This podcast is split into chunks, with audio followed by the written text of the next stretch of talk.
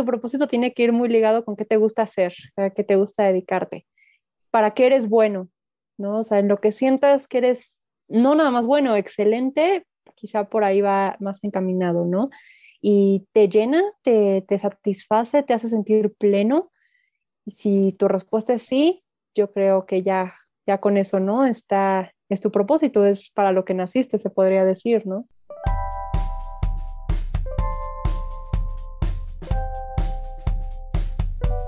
Yo soy Karina. Bienvenido a Arte y Artistas, donde platicaremos sobre corrientes pictóricas, obras, artistas, museos, libros, películas y todo. Todo por amor al arte, por amor al arte.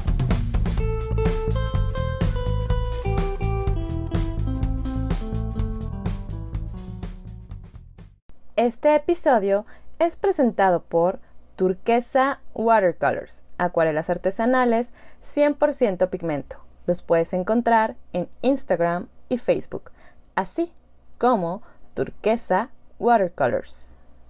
Hola y bienvenidos al episodio número 23 de Arte y Artistas.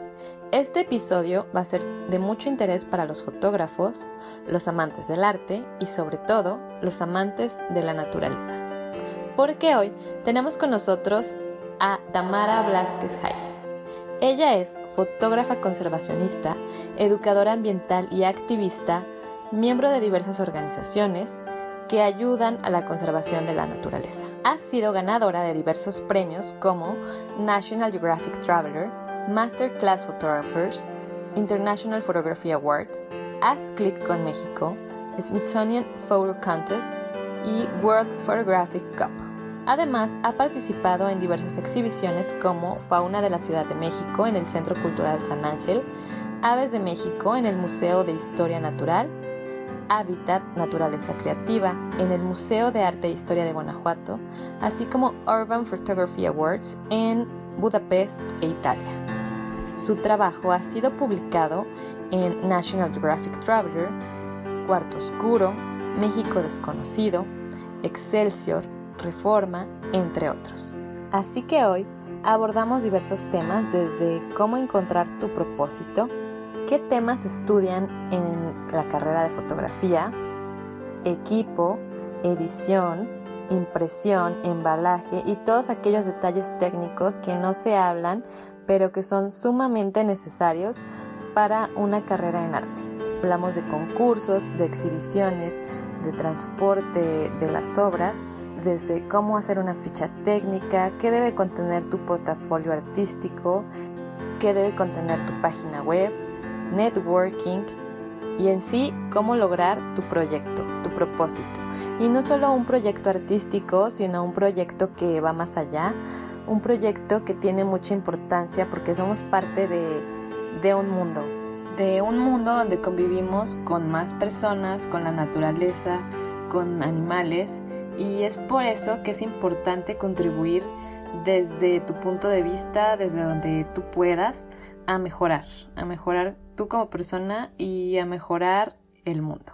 Te dejo con esta entrevista llena de aprendizajes para encontrar tu propósito y seguir con tu propio camino. Que lo disfrutes.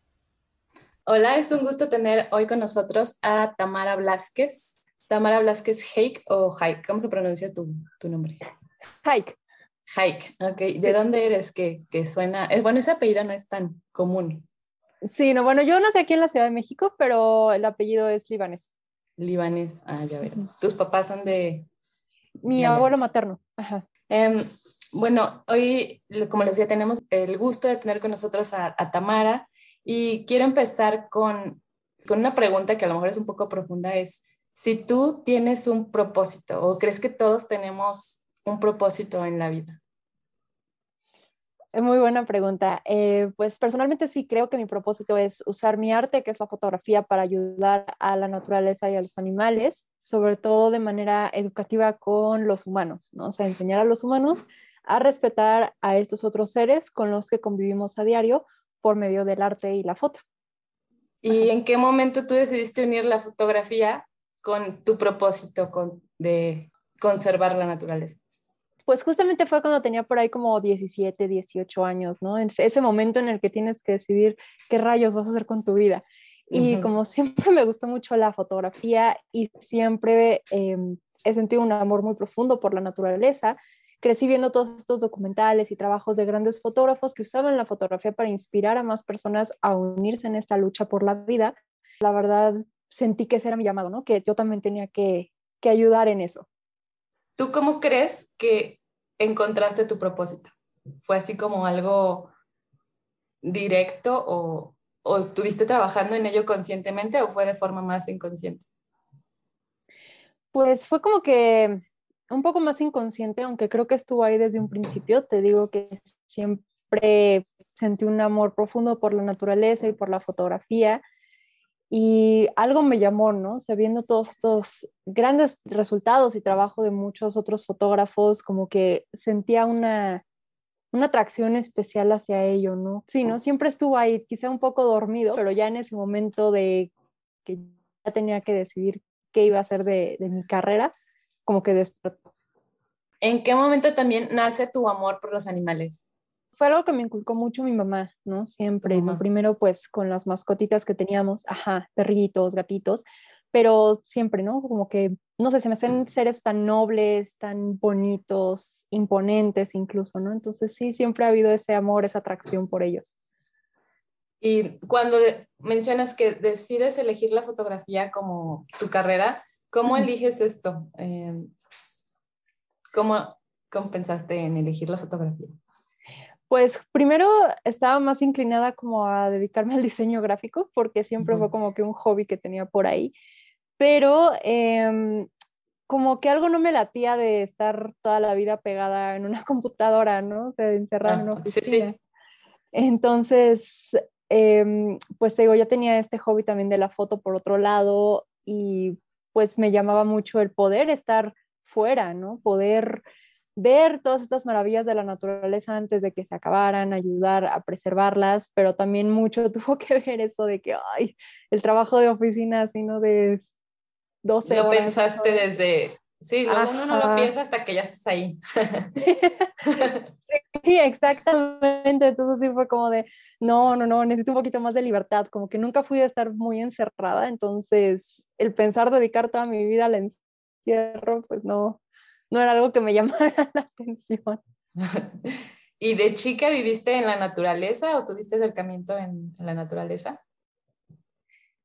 Sí, claro. Em, íbamos a los parques o luego me llevaban a la marquesa, todo eso como que estar en el bosque, pues justo, ¿no? Creo que tiene mucho que ver esta, esta como sensación de libertad.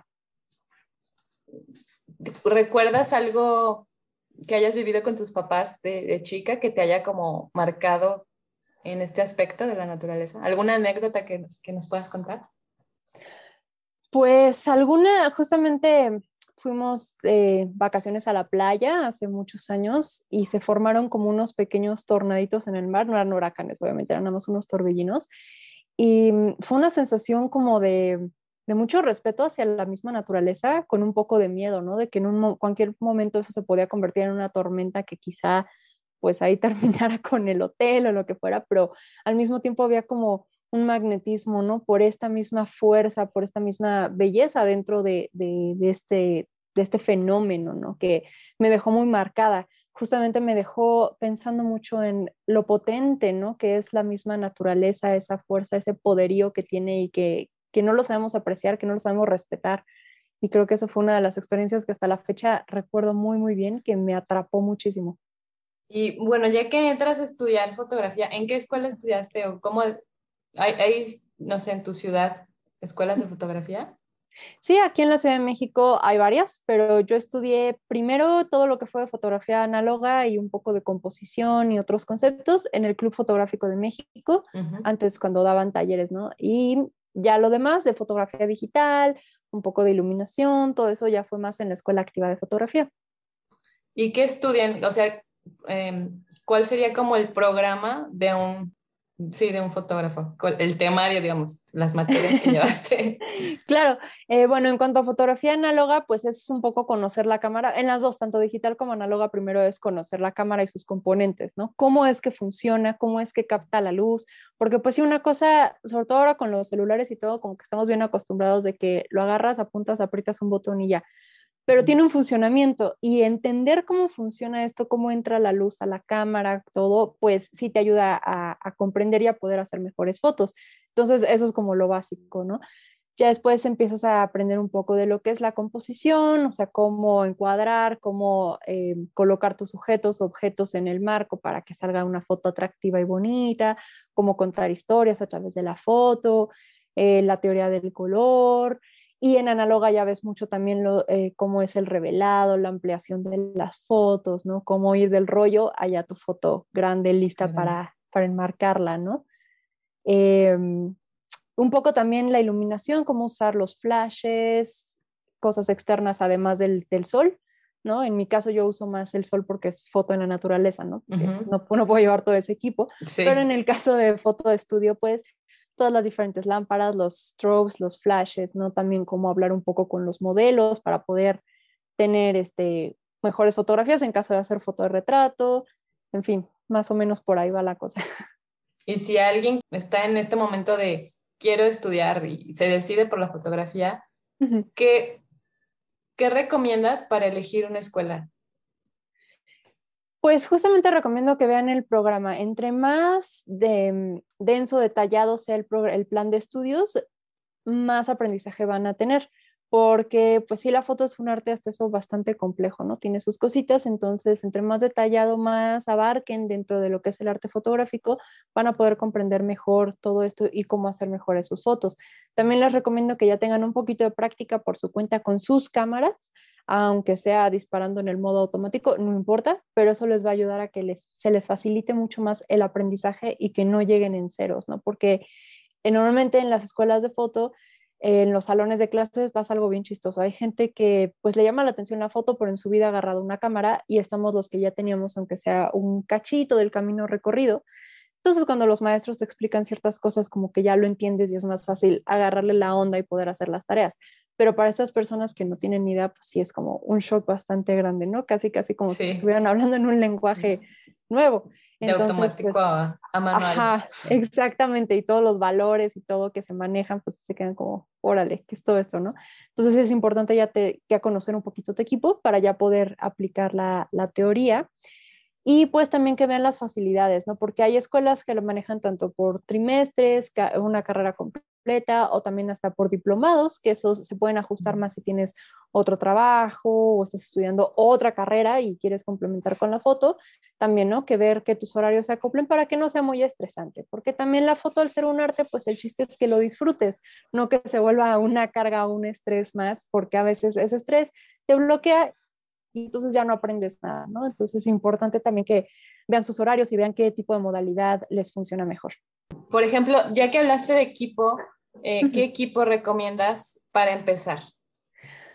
Bueno, esa sí es una pregunta un poco capciosa, ¿no? Realmente cualquier cámara te va a ayudar, ¿no? Eh, hasta las del celular muchas veces, pero puedes, de cualquier marca que sea tu preferida, una cámara de gama baja te puede ayudar para ir, ahora sí que las que les llaman amateur, ¿no? Para irte familiarizando con, con cómo es una cámara digital, porque ya casi nadie usa análoga, ¿no? Em, cómo funciona esto. Son bastante, precios bastante accesibles, son más chiquitas, no son tan pesadas, entonces no tienen tantas botoncitos ni cositas que te pueden sacar de onda. Entonces siempre recomiendo como que una de, gama baja para ir empezando y ya después ir ahorrando e ir este, modificando tu equipo. ¿Cómo qué precio tiene una cámara de gama baja y comparando con una ya profesional? Claro, una cámara de gama baja te va a andar como entre los 10 mil, 12 mil pesos más o menos, y una profesional te puede ir desde los 50 mil pesos hasta los 100 mil pesos o más, incluso, dependiendo de la marca. Bueno, y de ahí usan, usan lentes, ¿no? O sea, tienes el cuerpo y tienes los lentes. Claro. ¿Qué lente sería como el lente básico para empezar? Normalmente las cámaras eh, de gama baja o incluso las semi-pro eh, te venden los lentes en kit, o sea, es el cuerpo de la cámara con un lente. Son lentes muy básicos del, del constructor, ¿no? De, de, la marca, que son lentes zoom, o sea, que te manejan varias distancias focales. Eh, son bastante buenos, te aguantan incluso hasta golpes y cosas y todo, porque igual cuando estás empezando siempre siempre pasa, ¿no? Que golpeaste el lente, se te cayó la cámara, todavía no lo supiste poner en el tripié y entonces, pero bueno, esos lentes no son tan eh, delicados como los lentes ya más profesionales, son bastante buenos, entonces ayudan bastante, ¿no? Suelen ser los lentes que van entre 18 a 50 milímetros o 18 a 135 milímetros, más o menos así los puedes encontrar. Y si clasificamos los lentes, o sea, por ejemplo, para tomar una foto macro, qué lente usas y si quieres, no sé, tomar un animal que está súper lejos, como qué lente usas. Claro, una foto macro vas a necesitar un lente macro. Entonces, el que yo utilizo es un Canon 100 milímetros macro con una apertura de diafragma de 2.8, es bastante luminoso. Y para la fauna que está más lejos, utilizo un telefoto de 400 milímetros con una apertura de diafragma de 5.6. Tamara eh, ganó eh, un concurso de National Geographic Traveler y ella le encanta tomar este, fotografías de, animales.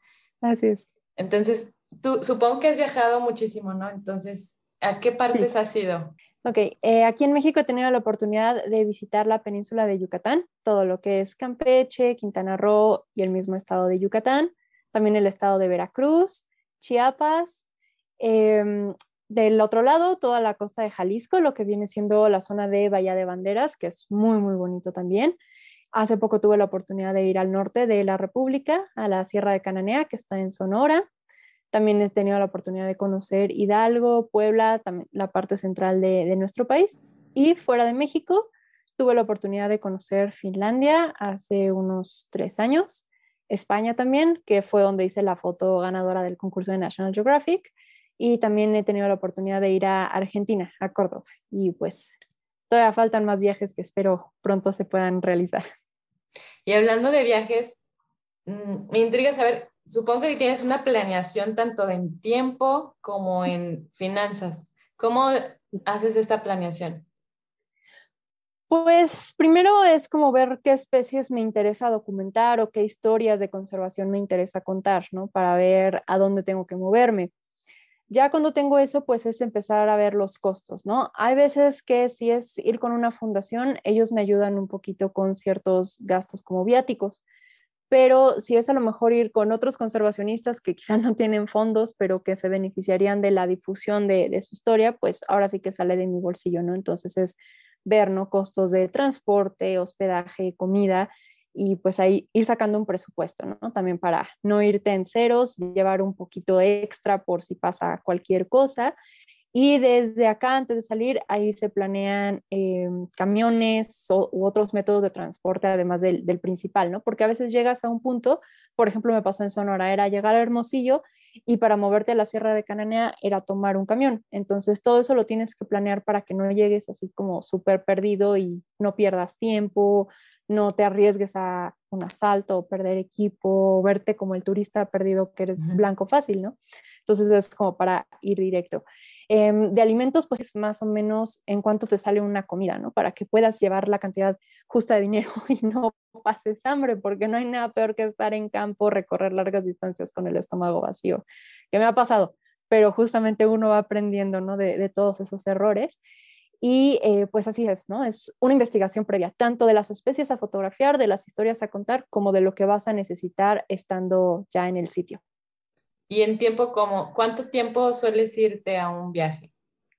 Eh, depende también de cuánto tiempo vaya a necesitar para la especie, para la historia. Eso sí varía muchísimo, pero digamos que puede ser a veces entre un fin de semana o a veces dos semanas, un mes, Ahora sí que depende muchísimo. También si es un lugar muy lejano, pues sí vale la pena tratar de alargar el tiempo, porque a veces es mucho el tiempo de viaje como para que nada más estés dos o tres días y luego te regreses, ¿no? Entonces es cosa de cada, cada situación ahora sí que tiene lo suyo.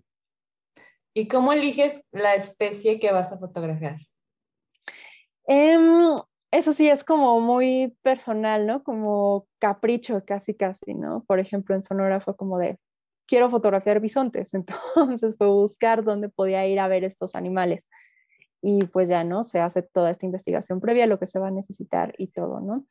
A veces, como mi trabajo también me lleva a dar ciertas conferencias o congresos a otros países, pues es como, ok, voy a estar en ese país tantos días, a lo mejor vale la pena quedarme una semana más, a ver, ¿qué especie puedo fotografiar allá? Pues en Argentina fue cuando fui a dar igual una ponencia, dije, Argentina, tierra del cóndor, vamos a ver cóndores. Entonces me quedé una semana más justamente para poder observar a, esas aves, ¿no? Entonces ahora sí que como que se presenta solita la situación y pasa. aprovechas. sí, exactamente. ¿Y qué, qué incluye tu investigación? O sea, si quieres un cierto animal, ¿qué es lo que investigas? Desde su nombre, su hábitat, no sé, ¿qué incluye?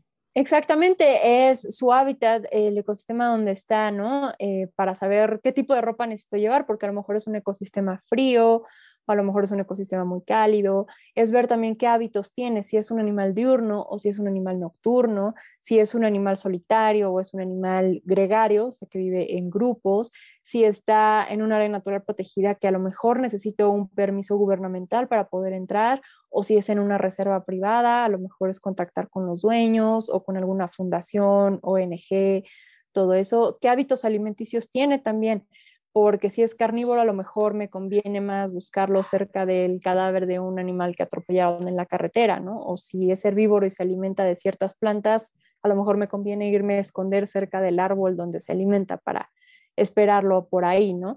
Entonces, ahora sí que es todo eso, toda su biología, toda su ecología es lo que me pongo a investigar antes de lanzarme para allá. Cuéntanos cuál fue, cómo fue tu, tu última foto. Como desde que lo pensaste hasta que lo lograste, ¿cuánto tiempo te llevó? Mi última foto fue, de hecho, hace dos días.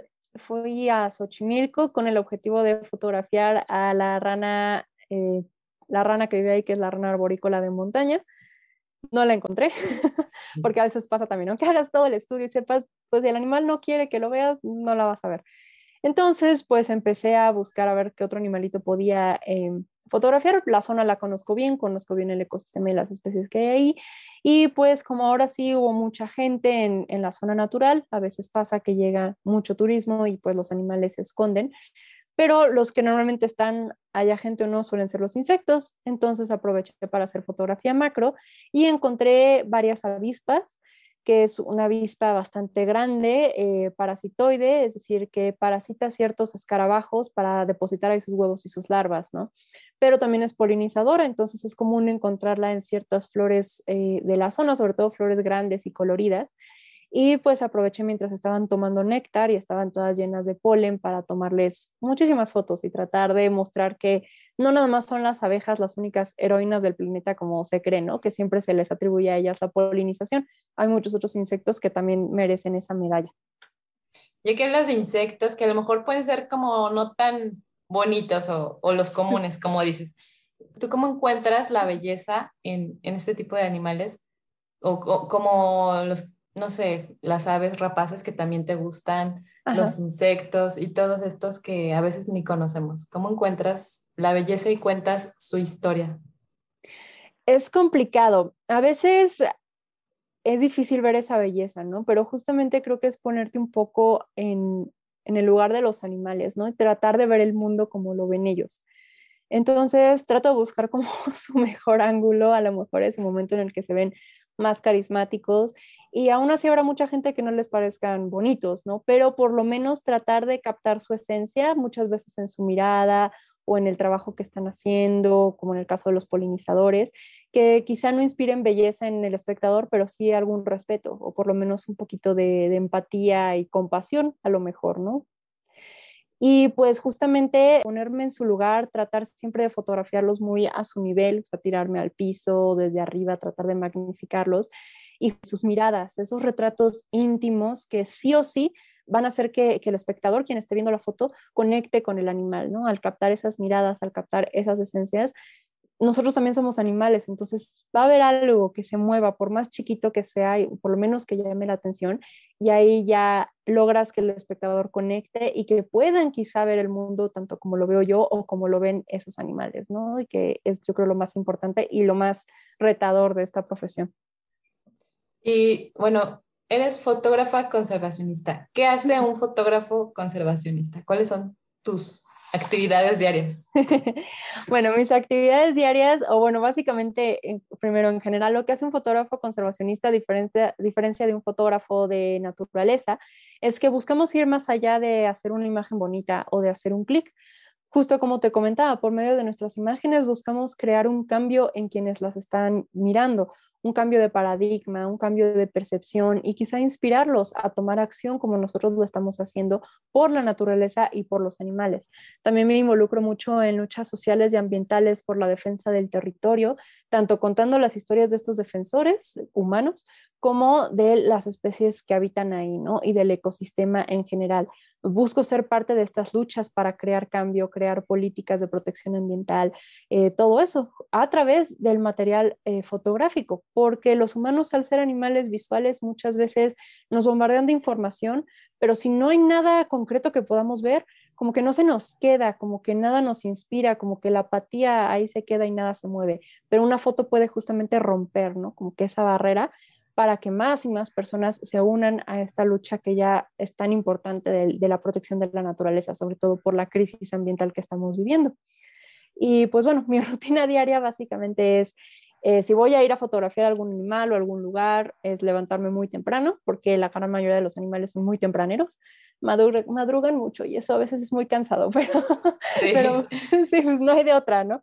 Y pues es salir en camino hacia el lugar al que, al que los vamos a ir a, buscar. Normalmente es estar horas en un sitio. Em, a veces camino mucho, a veces no, dependiendo de, de, la situación, ¿no? O sea, cada, ahora sí que no hay una receta de cocina, cada situación siempre va a ser única. Los animales son los que van a decidir si regreso a casa con una foto o no, como lo que te comentaba de la ranita. Pues fui, estuve todo el día y la ranita ni sus luces y así pasa, ¿no? Y a veces es regresar varias veces por un solo animalito, ¿no? Para ver si lo encuentras, a ver si lo encuentras o a ver si lo encuentras haciendo una cosa diferente que lo que lo viste el día anterior. Y bueno, cuando no salgo a tomar fotos, mi rutina eh, diaria es levantarme, desayunar, hacer ejercicio, porque es bien importante estar en forma, no tanto por una cuestión de vanidad, pero imagínate que vas a subir un cerro y estás en pésima condición, pues ahí te quedaste a la mitad y ya no llegaste. Entonces es bien importante tener uno como fotógrafo buena condición física. Em, y normalmente es estar trabajando, editando fotos o quizás haciendo algún material educativo. Eh, también escribo artículos sobre, pues, de estas historias, ¿no? De los animales, de los ecosistemas. Entonces también luego es en eso. También doy cursos, entonces ahora sí que es toda una variedad de, de actividades, ¿no? ¿Cuántas horas trabajas? Pues la verdad creo que sí trabajo más que el promedio, pero hay días que puedo estar, lo que según yo no quería, ¿no? Este, puedo estar 12 horas pegada en una computadora. no, bueno, es que, bueno, a veces piensas, soy artista o quieres ser artista y piensas que a lo mejor pues no haces nada, o sea, que a lo mejor estás un día haces algo, y, pero no realmente es un trabajo y por eso me interesa que sepan que cuántas horas trabajas, este, cualquier artista como todos, ¿no? Por supuesto. Aparte porque pues si no puedes estar tomando muchas fotos y tener muchas historias, pero si no las difundes, si no haces conectes, si no generas una audiencia, pues de nada va a servir. Y para generar esa audiencia, pues sí, ahora es lo digital, es lo más fácil, ¿no? Estar teniendo contactos con prensa y eso requiere un trabajo de oficina, tal hacha de oficina al final de cuentas, ¿no? Entonces, pues ahí se junta el trabajo artístico con el trabajo de oficina que a nadie de nosotros nos gusta, pero hay que hacerlo. Mandar correos, mandar propuestas, escribir artículos, generar posts para redes sociales, estar edite y edite fotos, a lo mejor para una exhibición o simplemente para subirlas, estar en contacto con los colectivos de defensa de la naturaleza, un montón de cosas, ¿no? Entonces uno termina trabajando yo creo que sí más de ocho horas al día, ya sea en campo tomando fotos o en el escritorio, ¿no? Siempre son jornadas cansadas y pesadas. Sí, y para editar, ya que mencionas editar, ¿qué, qué equipo utilizas? Además de, de, todas las cámaras y esto, ¿tienes un estudio como tal o qué equipo más tienes? Eh, pues no, un estudio como tal no. Eh, trabajo con una MacBook, Adobe Photoshop, que tiene para tanto procesar los RAW, que vienen siendo los negativos de, la fotografía digital, como para hacer el trabajo de edición y utilizo también para ayudarme con los pequeños detalles de las fotos una tablet, eh, una Wacom Cintiq, para estar dándole esos pequeños retoques a las fotos. Normalmente no edito tanto porque también el chiste de la foto de conservación es que las imágenes sean lo más verídicas posibles, es decir, no hago manipulaciones ni fotocomposiciones, pero sí ayudan mucho estas herramientas para poder eh, corregir colores o que se te metió una basurita en la foto y no te diste cuenta y puedes borrarla, eh, hacer que, que resalten ciertos detalles del animalito que, que fotografiaste, reencuadrar un poquito, ¿no? O sea, cosas básicas, pero esas son las herramientas que me ayudan justamente a poder tener un resultado final más poderoso que la foto nada más así tomada desde la cámara. Que resalte. Y claro. para cuando tienes exhibiciones, ¿cuántas fotografías este, sueles llevar? Pues ahorita las exhibiciones que he estado teniendo son de un proyecto que tengo que se llama Fauna de la Ciudad de México, que justamente es educativo y fotográfico al mismo tiempo, ¿no? Que son retratos de la fauna de, la ciudad. Y ahorita son unas 65 fotos aproximadamente. La idea es que la exhibición siga creciendo y creciendo y entre más, más especies se puedan retratar y exponer, mejor. Pero por ahora, pues sí, montar una expo con 65 fotos también es pesadito, ¿no? ¿Cuánto tiempo te lleva? O sea, desde que dices voy a exponer en tal lugar y tengo que llevar tantas fotos, ¿cuánto tiempo te lleva y cuál es el proceso para una exhibición? Ok, el proceso para la exhibición justo es primero la negociación del lugar, ¿no? Si te van a, prestar el lugar por cuántos días, por cuántas horas al día, si te van a cobrar. Hay lugares que te cobran por día, hay lugares que te cobran por hora y por día, eso es fatal. Hay otros lugares como eh, centros culturales, casas de cultura, universidades, escuelas que te prestan los espacios completamente gratis, entonces esos hay que aprovecharlos, ¿no? Son, son los mejores. Em, hay que ver el lugar, si tiene humedad, entonces a lo mejor va a haber que, vas a tener que enmarcar las fotos a lo mejor en cristal o hacer otro tipo de impresiones, quizá en aluminio y no tanto en papel, porque con la humedad el papel se va deshaciendo, ¿no? Por ejemplo, em, si vas a exponer en la península, tengo una amiga fotógrafa ya que Dice que poner exposiciones de, en esa parte en papel fotográfico o papel de algodón, todo es un dolor de cabeza porque se deshacen por la sal y por la humedad. Entonces hay que checar siempre a ver qué material nos conviene más. En mi caso, como también busco ser lo más sustentable y ecológica, las impresiones son sencillas en papel de algodón con una basecita de papel cascarón, todo material completamente biodegradable pero justo cuando estuvieron expuestas en el Centro Cultural San Ángel hace dos años, el lugar era húmedo. Entonces, para pegarlas, sí tuve que comprar una cinta de esas doble cara bastante duraderas para que no se cayeran las fotos, ¿no? Porque yo había comprado una más igual ecológica, así finita y todo, pero no, no, aguantaban. No funcionó. No, no funcionó. Entonces, pues ni modo, a veces te tienes que comprometer ahí un poquito, ¿no? Em, eso, ver el material, el espacio. Tienes que ver las medidas del espacio antes de imprimir las fotos para ver si la medida en la que tú quieres imprimir las fotos caben, porque a lo mejor tú dices, quiero imprimir 100 fotos de un metro por dos, no sé, así grandísimas, pero el espacio es chiquito y nada más te van a caber tres fotos, pues a lo mejor vale la pena hacer impresiones más chiquitas para poder meter más fotografías. Entonces, bien importante que sepas las dimensiones. Em, información de cada foto, ¿no? Hay que hacer la fichita informativa, ajá, la ficha técnica de cada foto. Para los que no saben qué lleva una ficha técnica. Una ficha técnica em, tiene que llevar el título de la foto, la fecha que se hizo y en mi caso, como son fotografías de especies de fauna, tienen que llevar el nombre de la especie, el nombre científico y una descripción de, de esa especie, ¿no? Para que la gente pueda entender qué está pasando ahí, ¿no? En fotos más artísticas, a lo mejor nada más con el nombre de, la obra, la fecha y una descripción más cortita puede bastar, ¿no? Ahora sí que va a depender de, del objetivo que tenga tu foto, ¿no? Como el mío es muy educativo, muy científico, pues tiene que ser una, en vez de una fichita, tiene que ser una ficha un poquito más grandecita con todos esos datos. Y em, bueno, en mi caso también me ayudó mucho Epson, me, me, patrocinó las fotos, entonces a veces ayuda también antes de, cuando estás planeando la expo, tratar de buscar un patrocinio, ¿no? O alguien que te ayude con esas impresiones porque no son baratas. Entonces, si puedes conseguir estos patrocinios, estos apoyos, hacer una carta de presentación de tu proyecto, mandar todas estas propuestas a, no sé, ¿no? diferentes fundaciones, organizaciones, empresas que puedan estar interesados, hay que hacerlo, ¿no? Incluso hasta les puedes decir, em, a cambio del patrocinio, ustedes pueden venir a la expo y poner un stand con sus productos, en el caso, por ejemplo, de ser algo como Epson, ¿no? Que pudieran, al final fueron muy amables y dijeron que no había necesidad, pero muchas veces eso hace, ¿no? A cambio de patrocinar, pues tú les das un pequeño espacio en el lugar para que lleven una mesita y puedan ellos también hacer la venta de productos. Y pues se vale, ¿no? Ahora sí que un trueque bastante justo. Sí. Y pues siempre estar, em, ver a quiénes vas a invitar. Hay que hacer también un comunicado de prensa para que vayan medios, porque pues si no tu evento pasa desapercibido. Y el chiste es que la gente conozca tu arte, ¿no? El chiste de una exhibición es eso. Entonces, pues que vayan medios, tratar de invitar a la mayor cantidad de personas posibles, instituciones, gobierno también puede ser, porque a veces se interesan en este caso de proyectos y pueden también darle mayor difusión a lo que estás trabajando.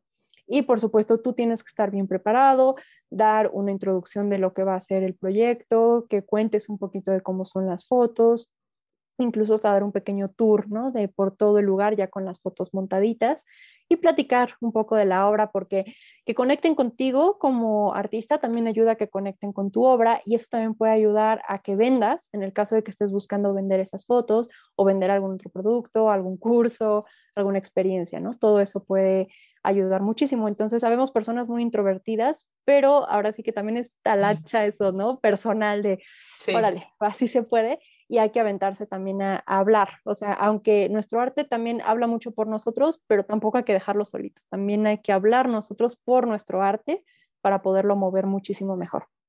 Sí, es muy importante, como mencionas, las conexiones, el networking. ¿Qué instituciones crees que ayudan más a, a, este tipo de proyectos o en sí al, arte? Em, en mi caso, me han ayudado mucho instituciones educativas, ¿no? Universidades, escuelas, pero también un poco eh, la parte cultural de gobierno, ¿no? También ellos han ayudado mucho, sobre todo cuando fue esta expo del Centro Cultural San Ángel y sobre todo las, también las instituciones ambientales del país. La segunda expo del proyecto fue con Semarnat y con AMP en su edificio, ahí en Polanco. Entonces, pues también el acercamiento con las instituciones que son de ese ámbito, pues también ayudan más a, a crecer el proyecto, ¿no? Y por supuesto, medios de comunicación. ¿Y ahí con quién te diriges? para hacer las conexiones. Claro. Eh, normalmente en las instituciones gubernamentales tienes que hacer todo otra vez trabajo de escritorio y de oficina, ¿no? Meterte a las páginas web, ver en los departamentos tanto de difusión, eh, de comunicación, difusión cultural y educativa, ver quiénes están. Normalmente abajo de las páginas tiene que tener un correíto, ¿no? Así, contacto de, este departamento, fulanito, arroba semarnat, no sé, así, ¿no? y pues ahí les mandas tu propuesta. En el caso de los centros culturales puede ser directo con la Secretaría de Cultura o con el ayuntamiento de tu localidad, el Palacio Municipal, todo igual. Es meterse a su página o a su Twitter, Facebook y ver si tienen algún correo de contacto o un teléfono, que ahora ya todo se hace por correo, ¿no? Entonces, para que les puedas mandar directamente tu propuesta, un PDF bien armado con una muestra pequeña de las fotos, con una introducción, tu información de contacto, puede ayudar muchísimo. Así fue también como eh, logré el, espacio con Conam y Semarnat. Y em, normalmente se interesan, ¿no? Casi siempre pues están buscando a veces artistas, eh, educadores, todo. Entonces no siempre conocen a todo el mundo, no siempre logran llenar los espacios. Entonces cuando tú les mandas una propuesta, pues ya les hiciste un montón de la chamba. Entonces lo más probable es que te digan, sí, órale, y ya te pones de acuerdo en fecha, material, todo, y ya salen las cosas. ¿Y cómo es, entramos a detalles un poco más técnicos, cómo es el transporte y el embalaje de las obras? Que digas, ¿sabes qué? Este, tengo que exponer 65 fotos en tal lugar que a lo mejor no está ni en tu ciudad. ¿Cómo le haces? Bueno, eh, primero hay que siempre tenerlas bien empaquetadas. Yo las tengo en este papel craft bien envueltas, así este, con mucho cuidado en un lugar seco, también en papel craft y luego plástico porque pues si no hay que protegerlas. Eh, lo bueno que todo ese material se reutiliza. Y el transporte, pues normalmente pido ayuda a algún conocido que tenga auto, pero si no se puede, pues sí hay que contratar eh, un servicio, ¿no? Eh, ya sea una pequeña camioncito de, de, mudanza o algún... Ahora yo creo que Uber tiene nuevos también, ¿no? Como que estas opciones también para transporte y todo eso. Entonces, Em, pero yo siempre voy con las fotos, o sea, donde van las fotos voy yo, aunque sea en una bodega o en el carro cuidando la cajuela, todo, para justamente cuidar que no se estén maltratando. Y aún así varias se me han maltratado ya, ¿no? Normal de tanto que se mueven. Eh, que no se peguen, que no se golpeen, todo eso, ¿no? Entonces, pero creo que lo que más importa es el embalaje, ya sea que las cubras bien en papel y plástico o hasta en una caja de cartón donde no se estén moviendo mucho o que estén bien envueltas y que tú no les quites la vista de encima nunca para cuidar que todo esté con cuidado. Y cuando las vas a desenvolver también tiene que ser con mucho cuidado, ¿no? Nada de abrir como si fuera regalo de Navidad la envoltura, porque ahí es donde puedes rasgar la foto, puedes rasgar el marco, lo, lo, que sea donde las tengas y la puedes lastimar. Entonces, todo siempre tiene que ser con cuidado y si puedes incluso usar guantes para no lastimar las impresiones, porque siempre tenemos grasita o polvo o tierrita o algo en las manos y eso las puede manchar, sobre todo cuando las estás montando, que las estás pegando para que no se manchen y puedas hacer bien la presión en, en la superficie donde estén sin que transfiera suciedad a la foto. Entonces, para el montaje utilizas este, cinta. De la doble cara. La doble cara, sí. ¿Y cuánto tiempo suele estar una exposición? Depende del lugar, pero normalmente han estado mis fotos expuestas a veces unos cuantos días, a veces dos o tres semanas, y pues espero próximamente que ya sea meses, ¿no? Es la tirada, pero ahora sí que va a depender muchísimo de, del lugar. Centros culturales o espacios muy cotizados, lo más seguro es que te den espacios cortos, ¿no? O sea, tiempo corto si son a lo mejor no tan cotizados, que tengan una agenda más amplia o si agendas con mucho tiempo de anticipación, ahí puede ser que tú ganes y digas, no, pues las quiero un mes, ¿no? Sobre todo en el caso de que sean lugares en los que tú estás pagando una renta, pues sí tienen que ser más abiertos, ¿no? En cuánto tiempo te van a, dejar el espacio. Consideremos que entre más tiempo estén las fotos o la exposición no ocupada, y si es un espacio en el que pagas renta, vas a pagar más renta que siendo un periodo cortito de tiempo, ¿no? Entonces, eso ya tiene que ver mucho con tu presupuesto también. Y cuando ya termina la exposición, ¿en dónde guardas todo el material? ¿O cómo es el almacenaje ya? Pues sí, para tenerlo ahí.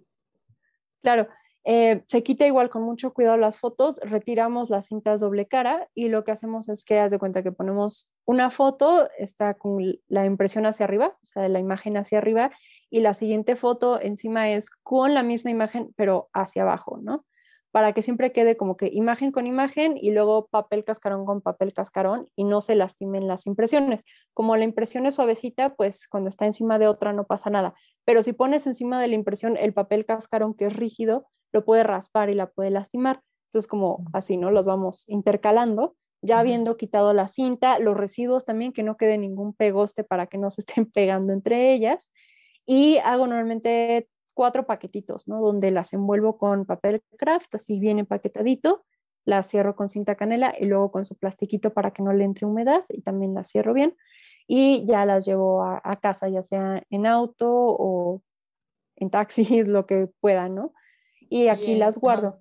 Es un espacio que tengo ya para ellas en un mueble, justamente donde esté en un lugar seco, donde no le entra luz, porque también la luz puede carcomer la impresión y donde no hay nada que las esté golpeando o que no hay nada que les caiga encima o un lugar completamente cerrado porque como tengo gatitos para que no lleguen los gatitos a, a mordisquear o a arañar por aquí todo, ¿no? Sí. Y, ahí están, o sea, no se tocan, ya no se vuelven a abrir, no se tocan hasta que haya una siguiente exposición porque también estar manipulando el material lo va maltratando, ¿no? Entonces, entre menos lo manipulemos, mejor.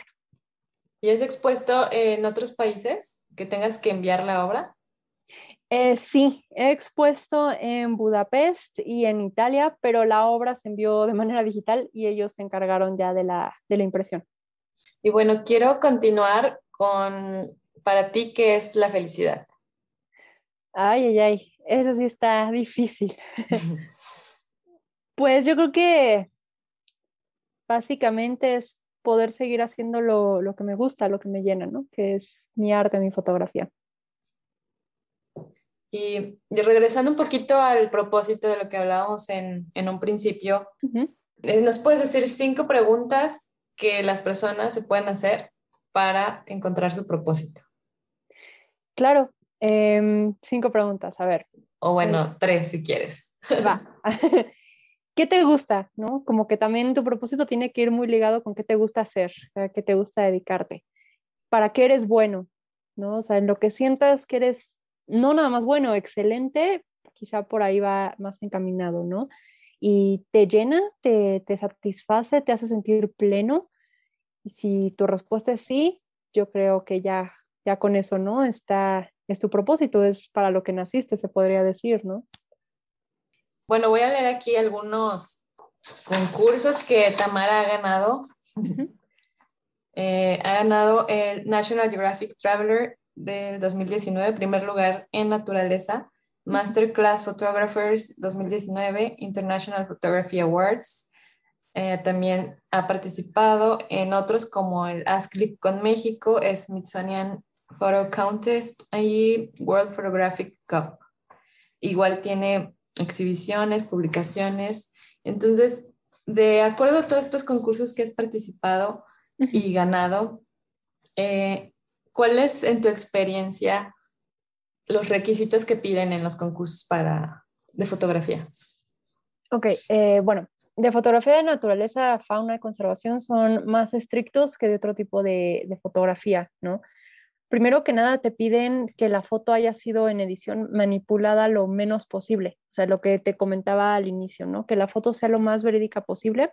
En cuanto a edición, se, permiten cosas muy básicas como un reencuadre, ajuste de color, de contraste, de, exposición y luz, pero que le cambies el cielo completamente o le metas una plantita donde no estaba, o quites una ramita que te estaba estorbando en Photoshop o algo así, eso sí ya no, ya no se permite, a menos que sean en categorías muy especiales como ilustración, fotomanipulación, todo que lo viene bien especificado.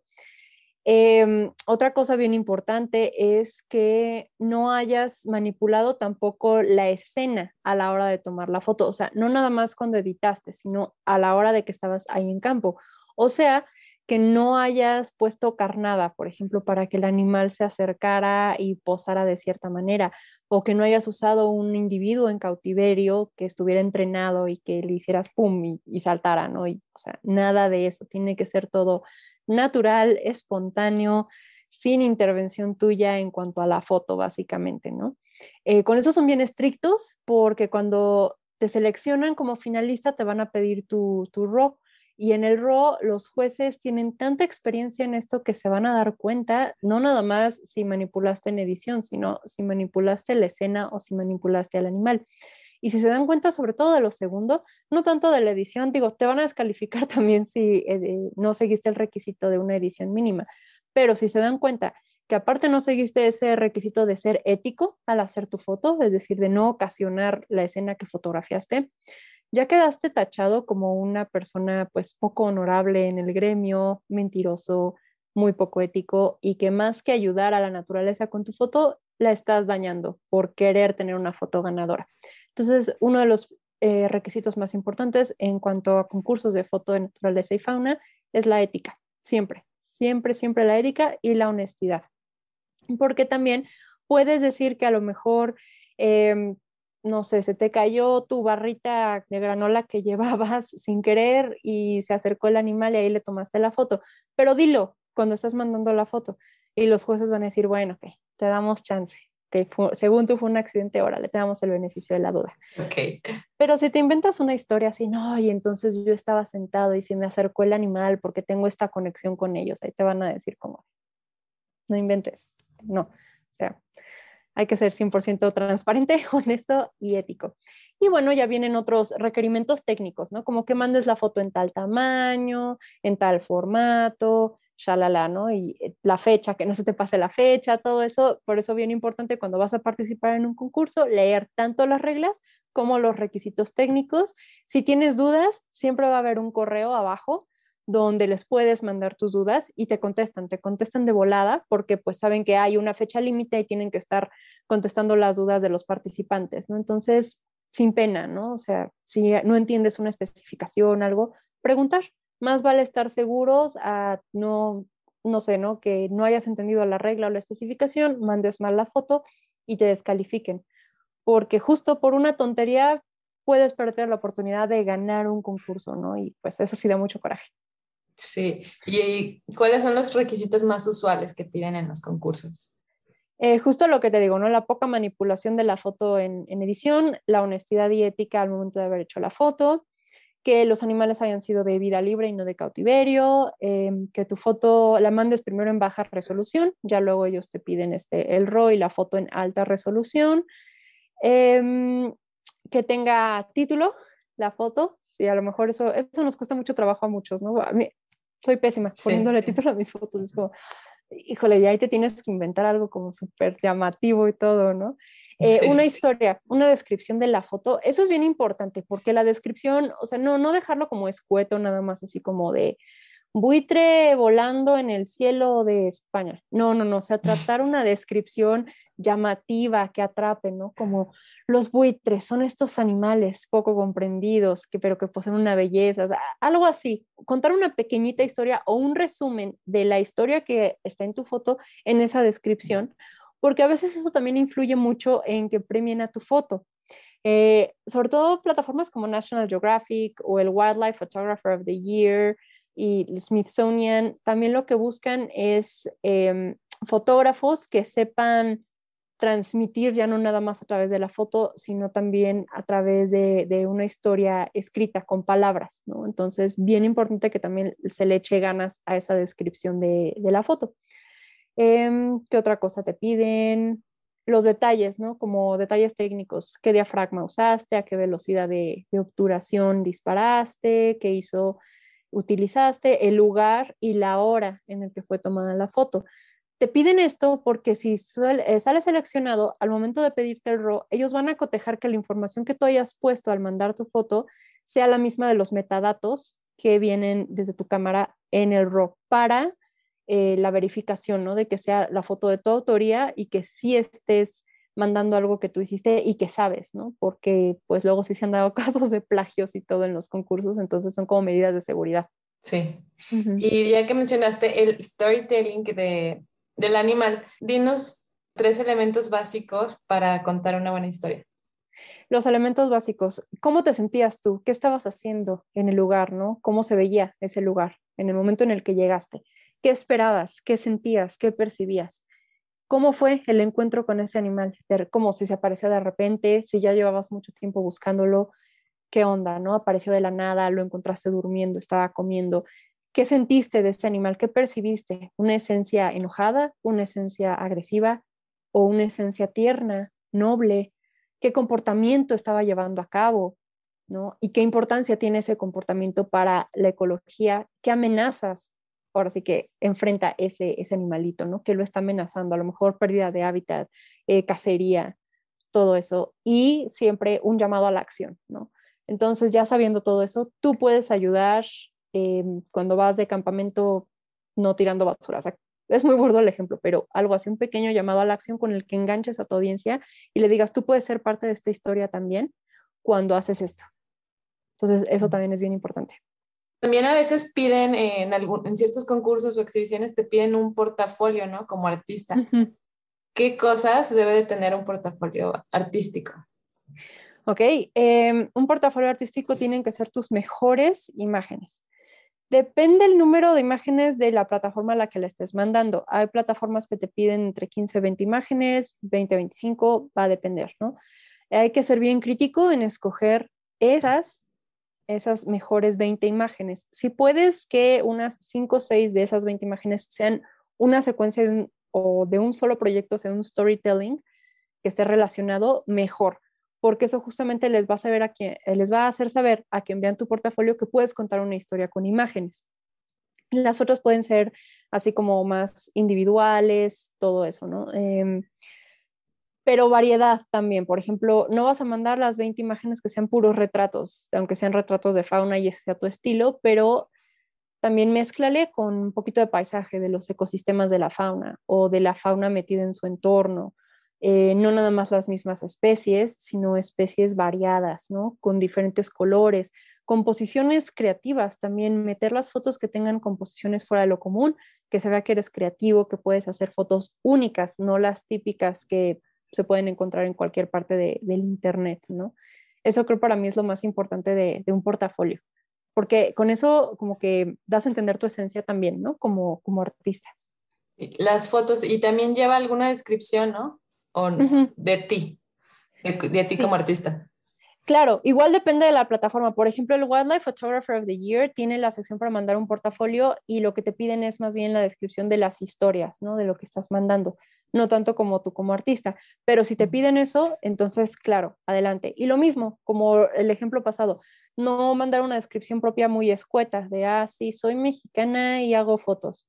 No, o sea, cuéntales un poquito más de ti, que, cuál es tu propósito. Ahora sí, como las preguntas que me has estado haciendo, eso mismo tiene que estar también en tu portafolio para que sepan qué onda, ¿no? ¿Quién eres? ¿Por qué haces lo que haces? ¿Qué es lo que inspira tu, tu trabajo? ¿Por qué tienes ese estilo? Todo eso se tiene que ver reflejado en tu propia descripción. Y en cuanto a inspiración, ¿a ti qué te inspira?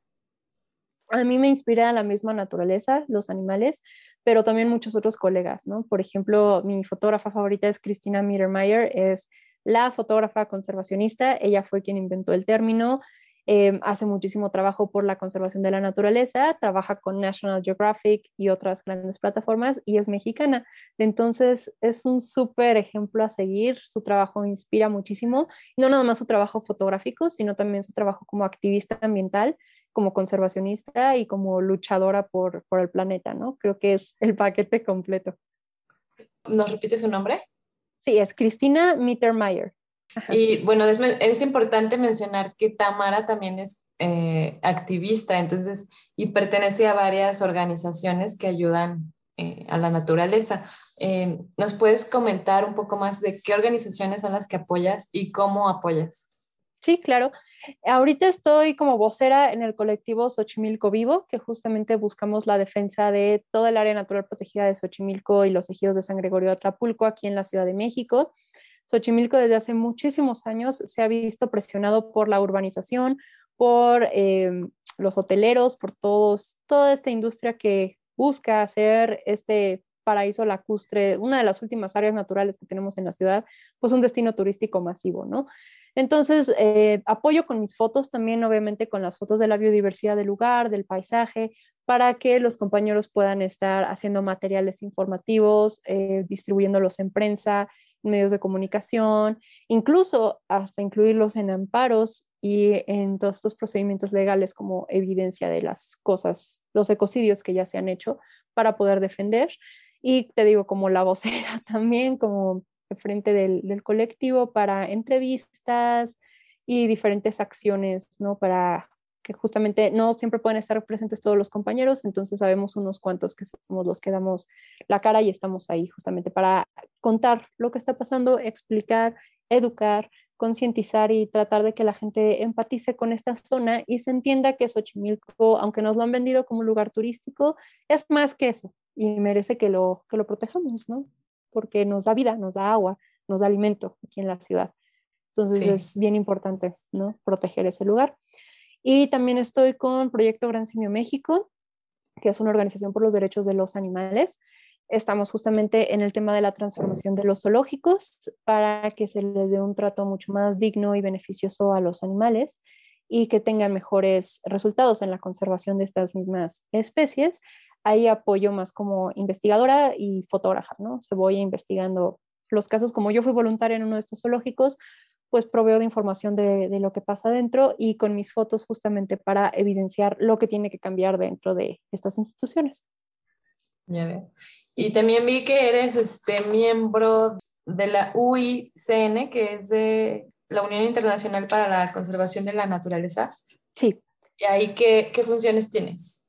Bueno, ahí soy eh, miembro voluntario de la Comisión para la Educación y Comunicación de la UICN y pues básicamente es apoyar con información sobre lo que pasa en mi comunidad, ¿no? Em, cómo están las especies, eh, casos, como por ejemplo el caso de Xochimilco, ¿no? ¿Qué, ¿Qué es lo que está pasando? Porque esta organización es global, pero pues no se puede estar en todos los puntos del mundo, ¿no? Entonces requiere de todas las personitas que somos parte para estar mandando información, generando documentos educativos, material educativo, Hace poco, en abril, me parece que fue, eh, que fue el Congreso de Juventudes de, la UICN, participé con una ponencia sobre cómo utilizar la fotografía para generar cambio a favor de la naturaleza y de las especies, sobre todo usando la fotografía para proyectos educativos. Em, y pues más o menos es eso. Es ahora sí que trabajo voluntario pequeño, pero significativo. Pues sí, creo que es muy importante y bueno, todas estas personas que quieren ayudar a la naturaleza, eh, yo creo que es algo muy noble y también muy bello. Yo me acuerdo que fui hace tiempo ah, de vacaciones, ¿no? Y tuve la oportunidad de ir a una playa que se llama Mahahual y me acuerdo que ahí encontramos como un grupo de, igual de activistas de Greenpeace y se dedicaban a, proteger a todos los corales que estaban en la zona. Entonces dije, dije, ¿qué se necesita para estar aquí, no? Y me acuerdo que nos dijeron, no, pues que tienes que estudiar una carrera de biología, hablar inglés y saber bucear. Y yo dije, no, pues no, yo no, cumplo ninguna, pero, pero me acuerdo que iba a mi primo y él sí, él sí cumplía eso y creo que le faltaba aprender a bucear, ¿no? Y entonces dijo, no, pues me meto a aprender a bucear y me meto al, al grupo. Entonces, igual si alguien quiere pertenecer a, algún grupo de estos, ¿cómo le puede hacer? ¿O qué requisitos tiene que cumplir?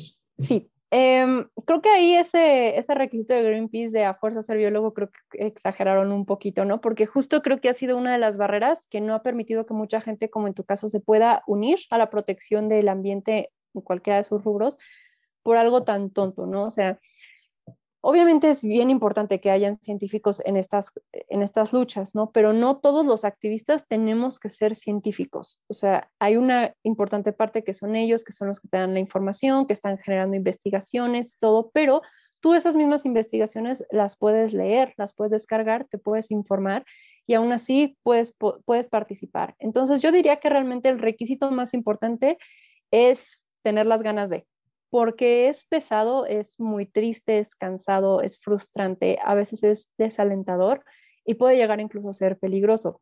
Pero muchos de los grandes defensores de nuestro país que desafortunadamente hasta han sido asesinados por las causas no eran biólogos ni científicos, eran gente local que conoce la problemática, que le interesa, que tenía esas ganas de proteger y ahora sí que se lanzó al ruedo, ¿no? Entonces lo más importante es eso, quererte lanzar y la verdad en el camino vas aprendiendo, vas aprendiendo muchísimo, vas leyendo muchísimo y vas poco a poco generando ese conocimiento que no forzosamente tienes que haber tenido una formación científica para poder participar. El chiste es que estés interesado también en estar aprendiendo sobre toda esa ciencia, pero lo más importante yo diría es eso, las ganas de, más que nada.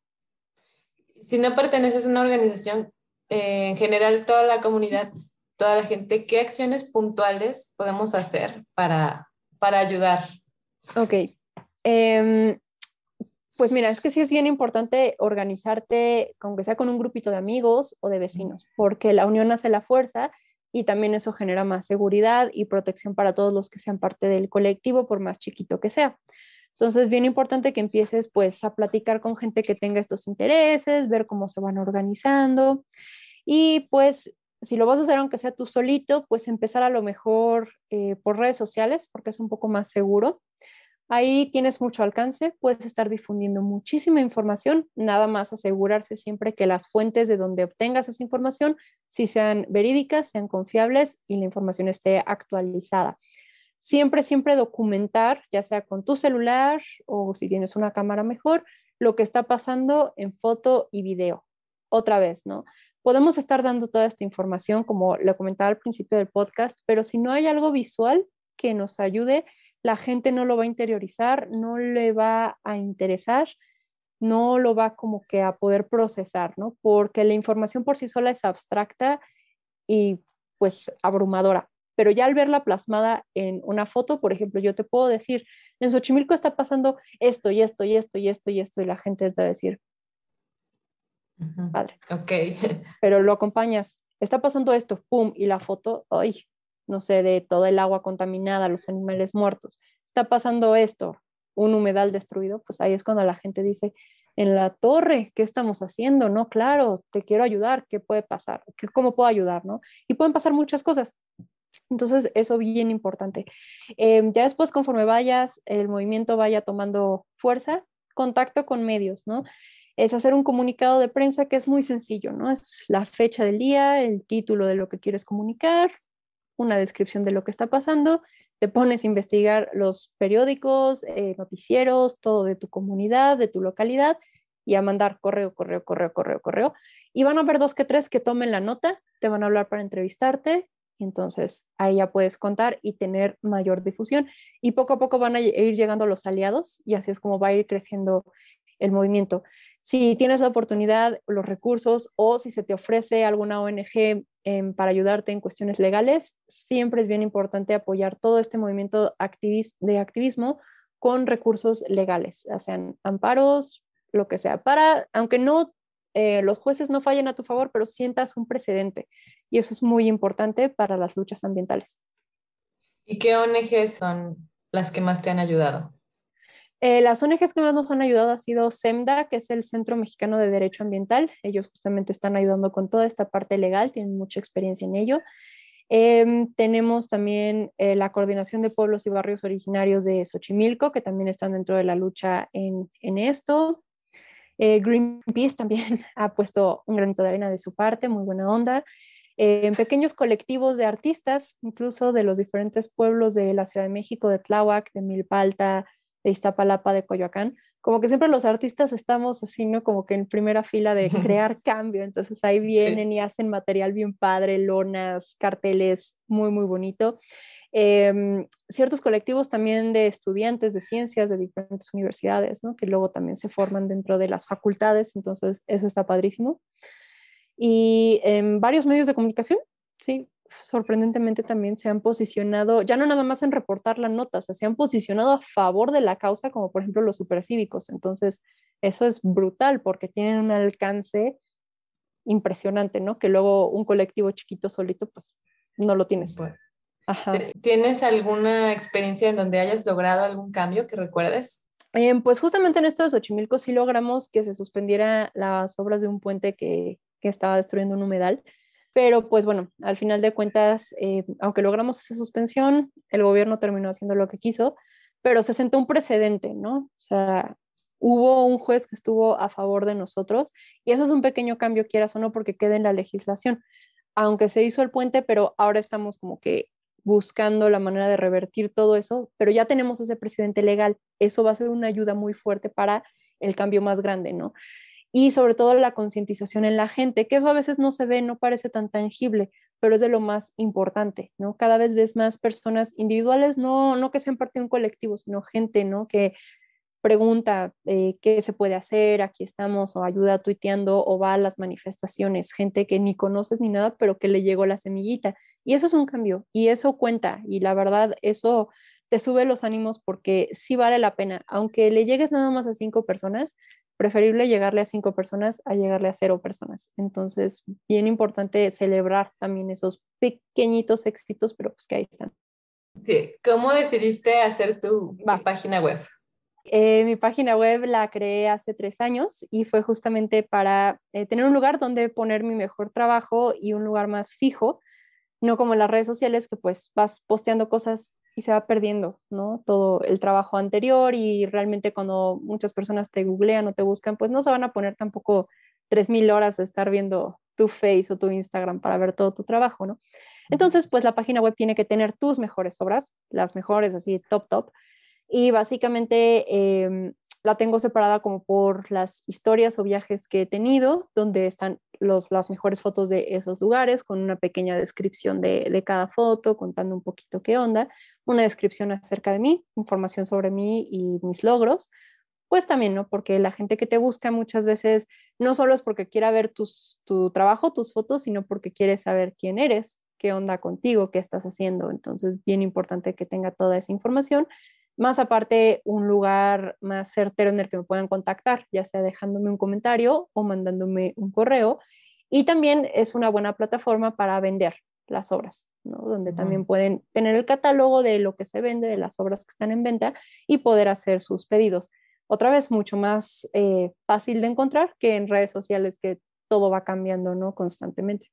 Sí, igual no sabes si de repente cierran la, lo que usas, no sé, o lo cambien como mencionas, ¿no? Sí, exacto. ¿Y ahí tú la diseñaste o te ayudaron a diseñar? Eh, yo la diseñé, ahora sí que ven ese entonces por falta de fondo.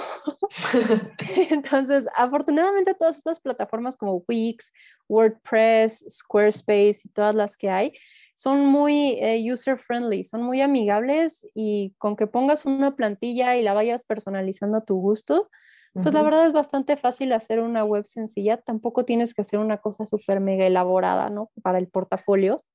Entonces, así cumple su, su, función, ¿no? Ya obviamente si quieres hacer cosas más, no sé, como contenido más interactivo, a lo mejor sí vas a necesitar el apoyo de un programador o algo así, pero si es nada más poner tus fotitos, la puede hacer cada quien. Esa es una gran ventaja. Si antes tenías que programar en HTML y demás. Pero, pero ahorita, como mencionas, ya hay plataformas que te ayudan muchísimo, ya casi como PowerPoint, ¿no? Ándale. sí, sí, sí, básicamente. ¿Y qué plataforma es la que utilizas? Estoy utilizando Wix. Eh, la verdad, sí, ha sido bastante, pues, amigable, útil, segura también. Entonces, está padre. Sí, pues para los que quieran dar el, ya salirse a lo mejor de la, de la red social o, o, dar un complemento, pueden utilizar alguna de estas plataformas, ¿no? Exactamente. Y justo, ¿no? Como que tus redes tienen que desembocar en tu página web. Entonces, siempre en todos tus perfiles, pues asegurarse de poner el link a tu página para que la gente pueda también darse una vueltecita por ahí. ¿Qué beneficios te ha traído tener tu página web? Me ha traído contactos, ¿no? Gente que me contacta que para entrevistas o que porque quieren poner mi foto en su página, o sea, cositas chiquitas, pero que valen la pena. Ventas también. Gente que me ha contactado ahí para comprar fotos, para preguntarme si estoy vendiendo cursos. Em, y pues sí, más que nada eso, ¿no? Ha sido lo, lo más interesante. ¿Y, ¿Y cuál es tu página ya que la estabas mencionando? Claro, mi página es www.tamarablasquez.com. ¿Y tu Instagram? ¿Tienes Instagram? Sí, es igual Tamara Blasquez Hike. Y también así me pueden buscar en Twitter y en Facebook. Excelente. ¿Y de los proyectos, tiene, no sé, estás haciendo algún otro proyecto, dando clases o algo que quieras mencionar? Pues el proyecto que sigo trabajando ahorita es el de Fauna de la Ciudad de México, que es este proyecto para educar y concientizar a las personas de aquí de la ciudad sobre la fauna que todavía sobrevive en una de las ciudades más grandes y contaminadas del planeta, pero hay vida. Y pues ya es un proyecto que ya tiene cuatro años y medio, ya casi cinco, va para largo. Y pues vienen otros proyectitos eh, por fuera, ¿no? O sea, como que fauna es el principal ahorita en el que más me estoy enfocando, pero vienen otras propuestas de trabajo y otras cositas que todavía están en fases iniciales, entonces no las quiero salar, pero vienen cosas chidas también. ¿De cuál te sientes más orgullosa de todos los proyectos que has participado? Pues la verdad me siento bien orgullosa de ser parte de los colectivos tanto de defensa de derechos de los animales como de Xochimilco, porque son causas tangibles y pues se siente bonito ser parte de algo que está ayudando a la naturaleza, ¿no? Ahora sí que con tus propias manitas estás ayudando a proteger una zona, pero también estoy muy orgullosa del proyecto de fauna porque ese lo empecé solita, sin apoyos de nada ni de nadie y hasta donde ha llegado, la verdad, pues sí, me echo flores ahora sí, ¿no? Sí, no, sí, o sea, porque, o sea, el arte, como mencionas, puede ser que a lo mejor, yo creo que cada quien lo hace por diferentes razones, pero el que aparte tengas un mensaje en lo que estás haciendo, creo que es muy importante. Gracias. Sí, sí, pues justamente, ¿no? Entonces, pues ahí va, ha estado expuesto en escuelas, instituciones de gobierno y culturales y mucha prensa, entonces, pues sí, ahí va, ha ido creciendo poco a poco y es como ver a tu hijito, ¿no? Yo creo. Sí. pues sí, sí me siento orgullosa de ese. ¿Y tienes algún otro proyecto en mente o, o en ese piensas seguir trabajando? Em, pues todavía le quiero seguir trabajando en ese proyecto. Tengo como que un proyecto de lado ligado al proyecto, ¿no? Que es sobre colibríes, nada más. Ahí va también, ¿no? Pero eso es chiquito, es nada más como más por diversión también, ¿no? creo, que también es importante, ¿no? Como artistas, a veces hacer proyectos que, pues nada más porque sí, porque... Porque te gusta, claro. Exacto. Sí, a mí también me encantan, pero ¿dónde encuentras a los colibríes? Aquí en la Ciudad de México, en varios lugares, ¿no? Simplemente ponte cerca de un lugar donde hayan muchas flores y se van a aparecer tarde o temprano, ¿no? Entonces nada más es paciencia y tirar muchas fotos para captar a esos enanitos porque son complicados, como se mueven muy rápido.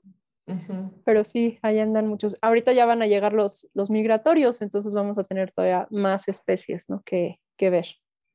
¿Dónde buscas información de, de los animales? ¿En internet o tienes algunas otras fuentes? Sí, en Internet, sobre todo con páginas oficiales como Conavio o la SEDEMA, que es la Secretaría de Medio Ambiente de aquí de la ciudad. em, que son fuentes confiables, ¿no? Y tienen bases de datos de estas especies, entonces pues ahí te puedes dar el chapuzón y aprender un montón de todos ellos. Y para cerrar, bueno, mm, quiero que me digas para ti qué es el éxito.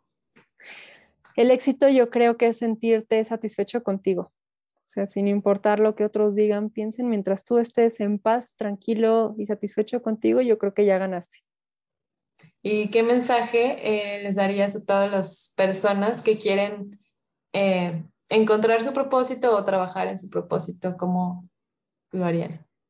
Mucha dedicación, perseverancia eh, y no rendirse, ¿no? Porque incluso no rendirte cuando no sabes qué hacer de tu vida, es seguir buscando a ver qué te gusta, qué es lo que te llena, para qué eres bueno, en qué resaltas a veces toma tiempo. Habemos personas que lo encontramos más fácil, pero a veces toma mucho tiempo, es prueba y error también, ¿no? Entonces, no rendirse, no frustrarse y seguir en ese camino porque tarde o temprano te llega. Y ya que lo encontraste, pues otra vez, ¿no? Echarle todas las ganas del mundo, seguir trabajando en él, eh, tener objetivos claros, qué es lo que quieres alcanzar, hasta dónde quieres llegar, cómo los vas a alcanzar y pues estar consciente de que van a haber muchos obstáculos, van a haber momentos en los que vas a querer tirar la toalla, en los que realmente sí te vas a hacer bolita y vas a llorar así que en frustración y tristeza y todo, yo creo que es normal, y más como artistas que luego somos tan sensibles y todo nos afecta. Entonces, pues tener paciencia también con uno mismo, ¿no? Saber que estás creciendo, estás aprendiendo, todo va a ir llegando poco a poco, ¿no? Y eso, no tirar la toalla porque es un trabajo constante, yo creo, de, de todos los días. Aunque hagas un poquito todos los días, ya con eso vas a ir creciendo. Sí, como dices, con que hagas eh, 1% al día, dicen, ¿no? Sí, exactamente. Claro, claro, claro. Y pues si incluso, ¿no? Si te sientes muy cansado, pues no te rindas, nada más descansa. A lo mejor ponte a hacer otras cosas una semana o dos, tómate vacaciones, ¿no? También como artistas se nos olvida que también necesitamos descanso y vacaciones, ¿no? Entonces, cuidado propio también, muy importante para retomar con más fuerzas y seguir adelante en tu camino. Pues muchas gracias por estar aquí en el podcast. Ha sido un gusto. No, gracias a ti, Karina, por la invitación. Un gustazo. Igualmente. Gracias, Tamara. A ti, bye. Gracias por llegar hasta el final de este episodio. Espero que te hayas llevado tantos aprendizajes como yo. Tamara ha sido una gran invitada que sin reserva nos ha compartido todo su aprendizaje, todo su camino y que en realidad espero te sirva en tu camino como fotógrafo, como artista o como persona que quiere ayudar al medio ambiente. Nos vemos en otro episodio. Hasta pronto. Dale like y suscríbete.